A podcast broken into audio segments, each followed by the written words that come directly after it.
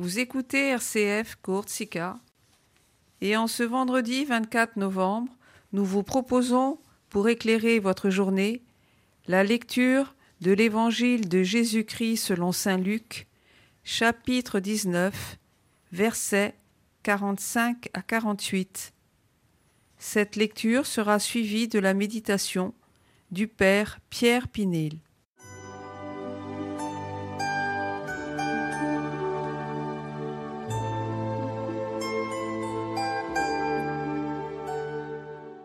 Évangile de Jésus-Christ selon Saint Luc. En ce temps-là, entré dans le temple, Jésus se mit à en expulser les vendeurs.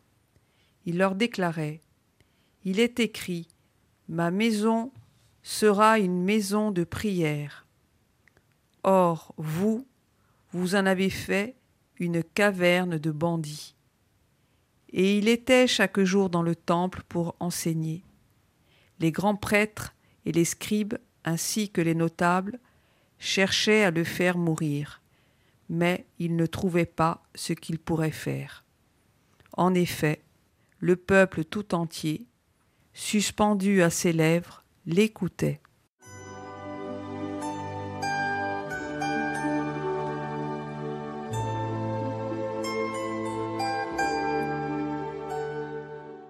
Les vendeurs chassés du temple de Jérusalem on peut se demander comment la maison de prière pouvait-elle être aussi un marché d'animaux et de comptoir d'échange de monnaie. La caverne de bandits est une remarque sévère de Jésus et une dénonciation claire et nette d'une telle entreprise. Disons-le franchement, dans ce lieu saint, le commerce et les échanges de monnaie relevait non seulement d'une profanation, mais était un sacrilège. Que devenait le sens religieux de ce lieu?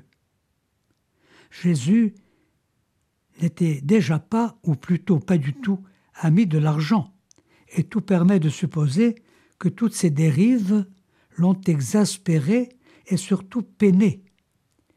Il est clair aussi que les chefs religieux qui n'ont rien intenté contre cette dérive, en étaient les vrais responsables. En témoigne le fait que rien n'avait été signalé en ce domaine aux marchands du temple. Il n'est pas du tout évident que Jésus ait convaincu les autorités, d'autant plus qu'il n'était pas du tout considéré par elles.